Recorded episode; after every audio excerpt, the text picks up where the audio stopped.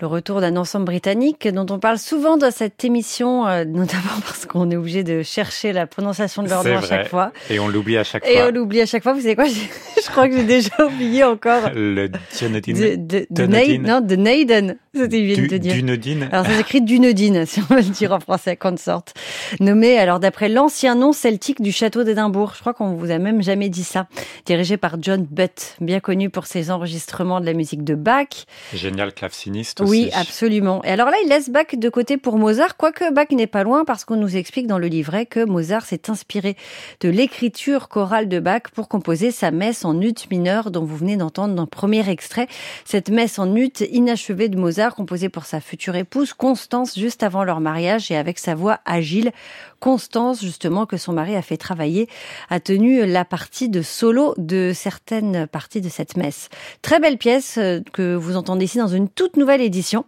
Et on retrouve les solistes britanniques qui sont de toutes les productions britanniques, euh, anglaises. C'est rigolo parce que nous aussi, on a tous les chanteurs français. Avec À chaque fois, on a euh, Vidal, Véronique Jans. Mais ici, c'est Lucy Crowe, Anna Dennis, Nicolas Mulroy, Robert Davis. On les entend très souvent dans les œuvres chorales. Et ici, voici euh, le Benedictus, puis le Sanctus de cette messe en ut mineur de Mozart.